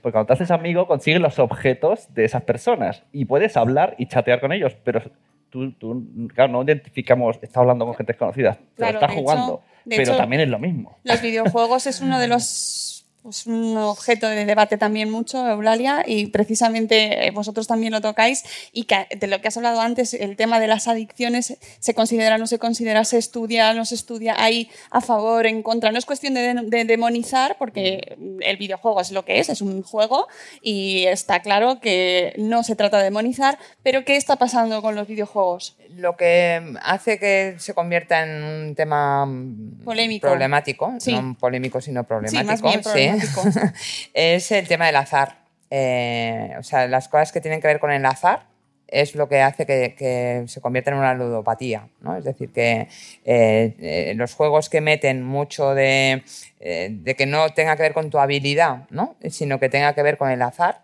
Sí, eh, eso es lo Yo que... creo que los de habilidad también, porque yo he conseguido, Bueno, tengo eso es lo que 10.000 dice la, la- la investigación. Estoy de Cierto. acuerdo. Pero que la, ludopatía que viene por el juego es mucho más el azar eh, que no el juego en sí, ¿no? Es decir, que mm, las apuestas online, por ejemplo, de, de deportes por azar, ¿no? O sea que eh, o, el, o, el, o el póker o el, no sé, millones de juegos que puede haber online, lo que hace que se conviertan en adictivos y que tengas una ludopatía tiene que ver con ese componente de azar que no depende de ti, sino que tú vas probando como las máquina- máquinas tragaperras, ¿os acordáis, no? Que eh, es una de las que generan muchísima adicción, porque tú vas dando al botón a ver si en algún momento sale tu premio, ¿no? Eh, entonces, bueno, pues con eso es lo que hay que tener. Y hay juegos, videojuegos, que están eh, incluyendo temas de azar, eh, que tu recompensa llega no por tu habilidad, sino que llega por, por, por tal, ¿no? Eh, otra cosa es que los videojuegos puedan generar otras cosas, ¿no? Pero pues hablando de digo que- ludopatía, tiene que ver sobre todo con ese componente eh, de azar. Que mucha gente se engancha por el, lo- si cuanto más juego, más habilidad tengo, más budget me dan, más, aunque sea un baile el, el Fortnite, ¿no? Me consigo bailes y luego podemos llegar hasta puntos eh, como lo que pasó el otro día en el vídeo que nos pasó Mónica, que al Rubius, un niño de 14 años, le coge el móvil a su padre y le empezó a dar 4.000 euros por- porque a un botón el- el uno juega y el otro permite que le dé como un Patreon, una recompensa. Y el niño voluntariamente le daba para que el otro siguiera haciendo más cosas. No era azar, era decisión suyo y también Sí, pero en ese caso no es- no es, tema con de él. adicción como en lo que ella se, se refería, sino las satisfacciones. Sí, son las, las satisfacciones que te van dando las redes sociales y los videojuegos también, porque hay ese componente social, ¿no? De, de gratificaciones, ¿no? La Por tu cómo. Pero a mí me interesa Pero en ese. Sí, perdona, pero igual que no dejarías a, un- a tu hijo o a tu hija jugar al fútbol durante mm, 12 horas, ¿no? Se- eh, dirías, bueno, se va a agotar y eh, va a estar mm, ¿no? rendido, ¿no? O sea, sería totalmente contrario pues, eh, pues con un videojuego igual. O sea, no puedes sí, estar sí. 12 horas jugando a lo Ya. que sea y aparte que las consecuencias de eso eh, para la salud, sobre todo, es otra de las recomendaciones que da la Organización Mundial de la Salud, es el sueño. Estamos teniendo una generación de niños y, y de niñas y de adolescentes que están durmiendo por debajo de lo recomendable. Porque los móviles entran en el mundo del sueño, ¿no? entran en la habitación, entran en. eh, ¿no? Entonces, la- y, de los adultos. Pero a mí los adultos me preocup- nos preocupamos menos, porque si tú duermes menos, pues bueno, rendirás menos, pero cuando tu cerebro se está desarrollando, el teléfono no puede entrar en las habitaciones, se tiene que apagar apagar el cerebro para que el cerebro descanse y pueda eh, regenerarse hasta porque qué pasa con esto aunque lo no es que lo tengo lo uso de despertador que yo es que me parto porque digo vete al chino y compra uno por dos euros Eh, tanto despertador o sea es ridículo Yo, yo lo uso de pues despertador. muy mal, muy mal. El teléfono fuera de la habitación y apagado toda la noche. Y para eso tenemos fijos, ¿no? ¿Quién no tiene fijo en casa? Pero no lo usamos, yo no lo uso. Bueno, ya. me da igual, no me llama nadie. no tenéis fijo ya. Bueno, pues en el caso de no se tenga fijo, hay que buscar una solución. Pero cuando uno tiene fijo en casa, cuando hay algo urgente, se llama el fijo. Ya está. No, no, no nos liemos, ¿no? Porque realmente yo creo que eh, no se está descansando. Y los niños, es un banderín rojo clarísimo. Los niños tienen que dormir las y, y los adolescentes tienen que dormir. Y no estamos dejando que duerman porque el móvil está... eh, ¿Y qué pasa? Que estimula el cerebro. Es lo que hemos dicho antes, genera serotonina esto. Y aunque tú estés durmiendo, siempre tienes una neurona despierta pensando en que va a entrar un mensaje, en que va a entrar no sé qué. Eh, entonces yo creo que eso nos lo tenemos que tomar súper en serio. Sí, no, no. De cajón, el móvil en la habitación, jamás. ¿Tú tienes normas ahí también para eso? Uy, ¿Eh? Pues eso es lo que estoy diciendo. Ese es el ejemplo que hay Lo que, que dar. decía El ella móvil antes, que tenemos que dar el ejemplo. Fuera de la habitación y apagado. Llegar a la noche La liada a la mesa y todo. Eso es una lucha complicada. Eh, hay pregunta. Otra vez, sí. ¿El no botón? funciona. Te han cortado, solo puedes. que quería preguntarte una cosa con los, el, eh, referente a los tiempos de pantalla. Porque, a ver, yo soy enfermera de pediatría y cuando viene la, la revisión de a partir de los 12 años tenemos que preguntar, bueno, a partir de los 6 realmente, tenemos que preguntar eh, por protocolo cuánta, cuánto tiempo de pantalla utilizan al día. Muchas veces a partir de los 12, tre- sí, generalmente coincide con la entrada al instituto, eh, los tiempos de pantalla aumentan porque para los deberes y todo eso mm, en el instituto les piden hacer tarea con, con el móvil. Entonces, claro, yo ahí mi duda, yo muchas veces, sí.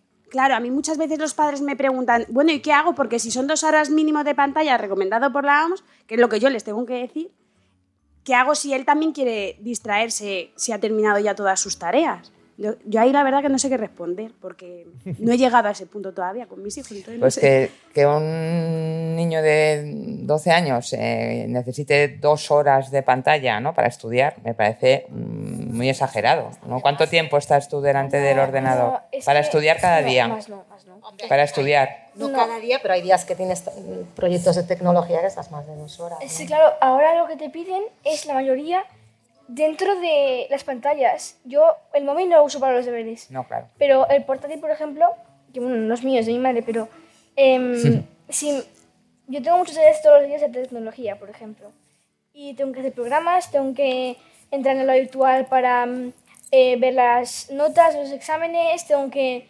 hacer ejercicios em, virtualmente y eso pues me pide mucho tiempo porque un programa no lo haces en cinco minutos, No. lo haces en mucho más.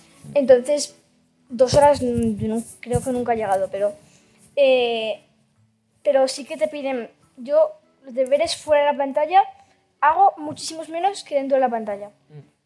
Pero no llegas a dos, a dos horas. Eh, Diarias. No, dia- no, no, no, diarias no. Diarias no, pero hay el típico día, igual que nos pasaba cuando teníamos el papel del atracón antes del examen, que la ves Bueno, eso apurada es diferente. haciendo Claro, el proyecto o sea, todos los días no, tres, pero a lo mejor un día al mes, pues si me tengo un examen final, pues claro, tengo que estar un poco más de dos horas. Lo que está claro es que está cambiando y que la forma en la que estudian y que estudian estas generaciones es distinta a como estudiábamos nosotros y que las pantallas ya están in- integradas. Entonces tendremos que diferenciar. de- me llamaba mucho la atención porque tenía que hacer un trabajo en, en pareja o, o incluso con tres y yo pensé, bueno, y, y cuatro, y, y cuándo vais a quedar? ¿Y cómo vais a quedar? Porque hasta ahora en primaria, pues que para las madres y padres es lo más engorroso del mundo de tener que organizar el grupito que se reúne tras las 450 extraescolares y me dice, no, no, si ya estamos, y estaba uno en la pantalla del Hangout, Pues el qué otro- maravilla. los tenía todos Claro. en el salón de casa, ¿no? Eso, Eso es eso- una es maravilla. una maravilla. Y vuelvo otra vez a la pregunta de ¿para qué? ¿No? O sea, esas dos horas de pantalla. Pues ya yo sabes lo la que pregunta. preguntaría es. eh, ¿Para, qué quieres la para- pantalla?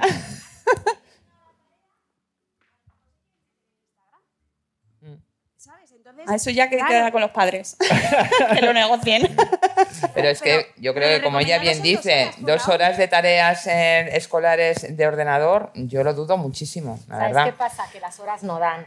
Si se ha pasado dos o tres eh, haciendo las tareas, Ya es la hora de cenar.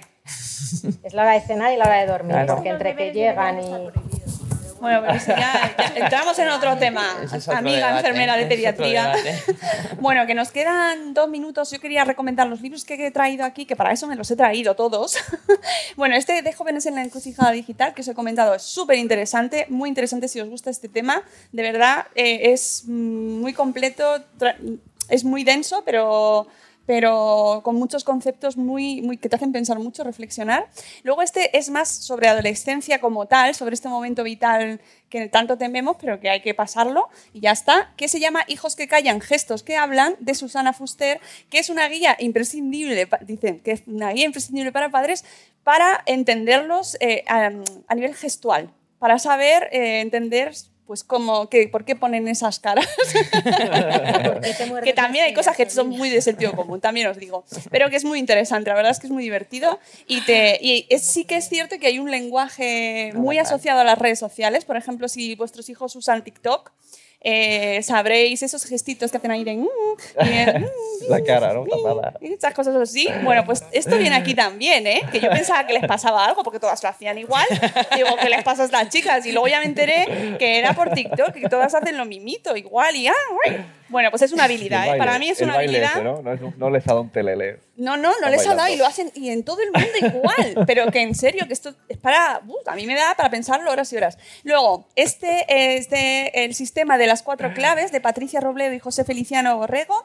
Eh, el sistema de las cuatro cla- claves, sí, cómo mejorar la comunicación con niños y adolescentes. Muy interesante también, que además nos recuerda valores y eh, que, eh, que al final es la conclusión principal y ahora haremos así un poco de cierre, que son los valores de la comunicación con nuestros hijos desde que son muy pequeñitos para cuando llegamos a esta etapa, que en teoría no tiene por qué serlo, eh, a veces es más complicada, o somos nosotros los que estamos más complicados, ya sabéis, pero que nos ayuda a afrontarlo de una manera, pues eso, más a que fluya, que es una palabra que me gusta mucho, que fluya, ¿no? Luego este también, este es más como más poético. El pequeño libro para mis hijos adolescentes, ¿vale? De Josep López Romero, que este es pues de, llevarte en el metro, que ocupa poquito, y eh, pues más poético de, de- de valores, del éxito, de hablar con nuestros hijos, de conversación, ¿no? Y un poco introspectivo, reflexionar porque nuestros adolescentes ya son personas en potencia, adultos en potencia, chiquiticos. Y, mm, y ahí es el momento, es una gran oportunidad, aparte de un momento tenso que nos da el TOC, eh, es una gran oportunidad. es una maravillosa, maravillosa oportunidad de compartir con ellos cosas que hasta ahora de repente no hemos podido hablar con ellos, ¿no? Y hablar de aspectos esenciales de la vida, empezar a hablarlos con ellos de otra manera diferente. Esto es muy bonito.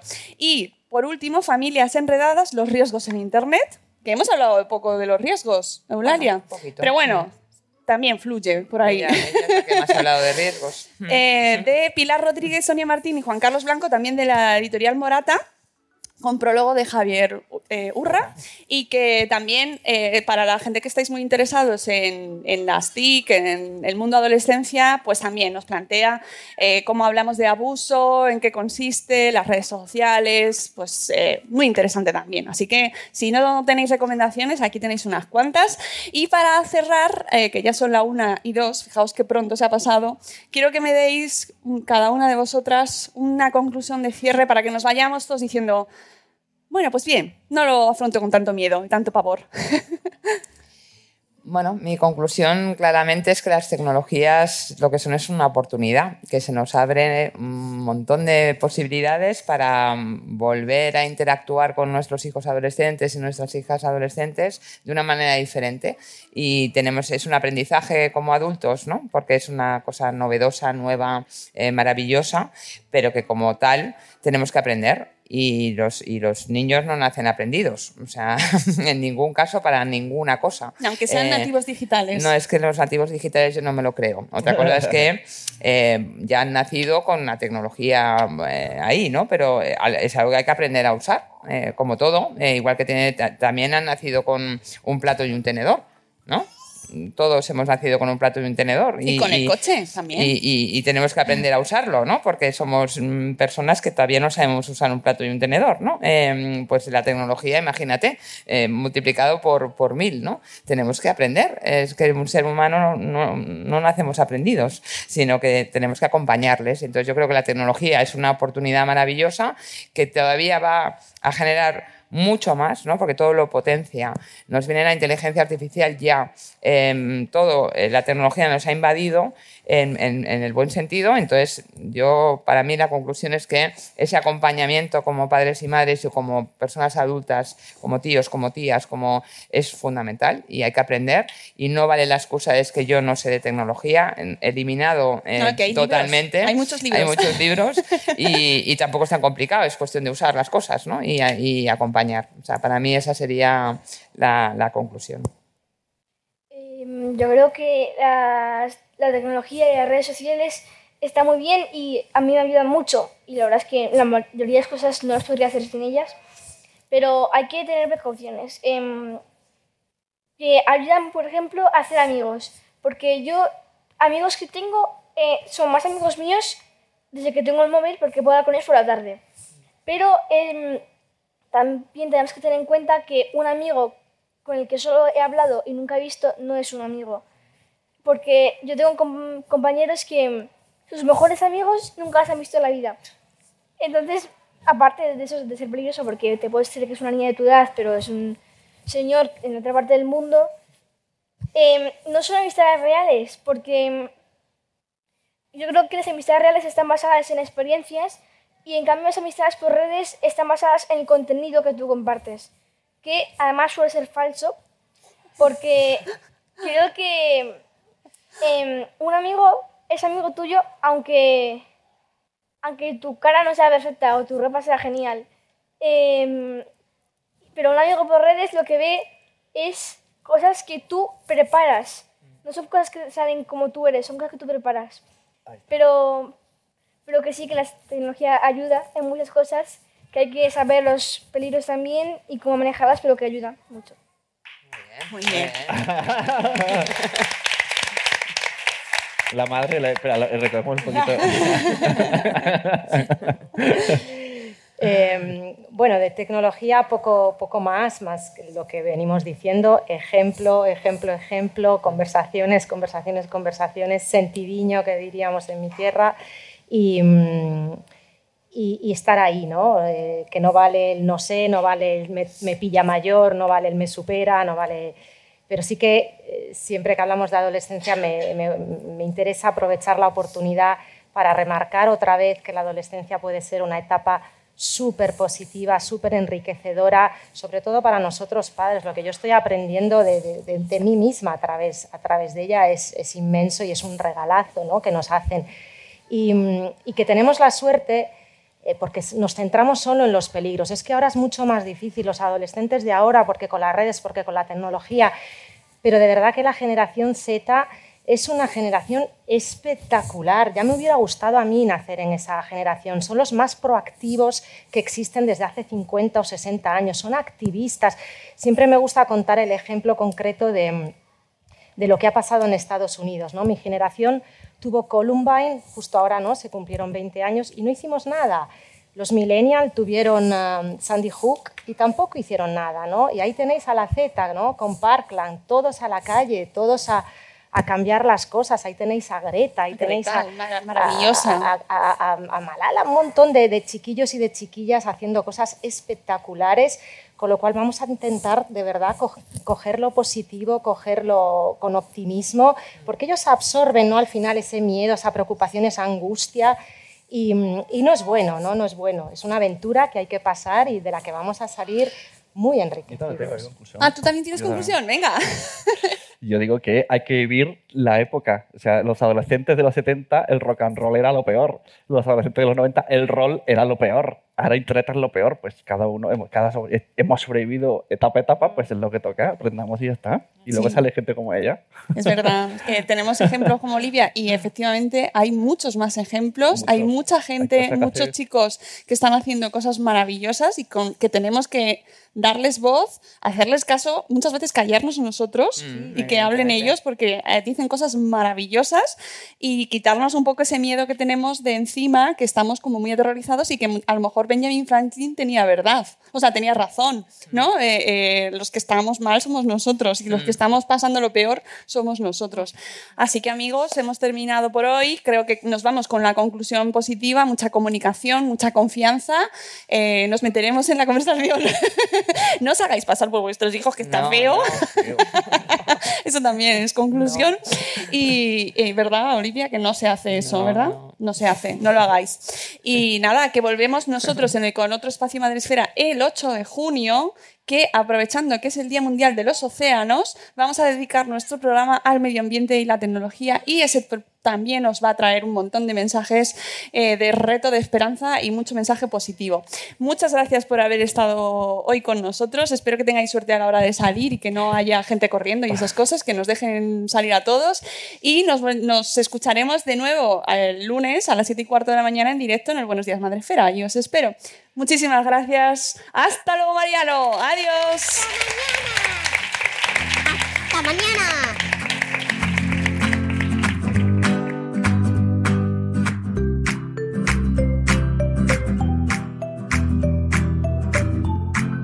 With the Lucky Land slots, you can get lucky just about anywhere. This is your captain speaking. Uh, we've got clear runway and the weather's fine, but we're just going to circle up here a while and uh, get lucky. No, no, nothing like that. It's just these cash prizes add up quick. So I suggest you sit back, keep your tray table upright, and start getting lucky.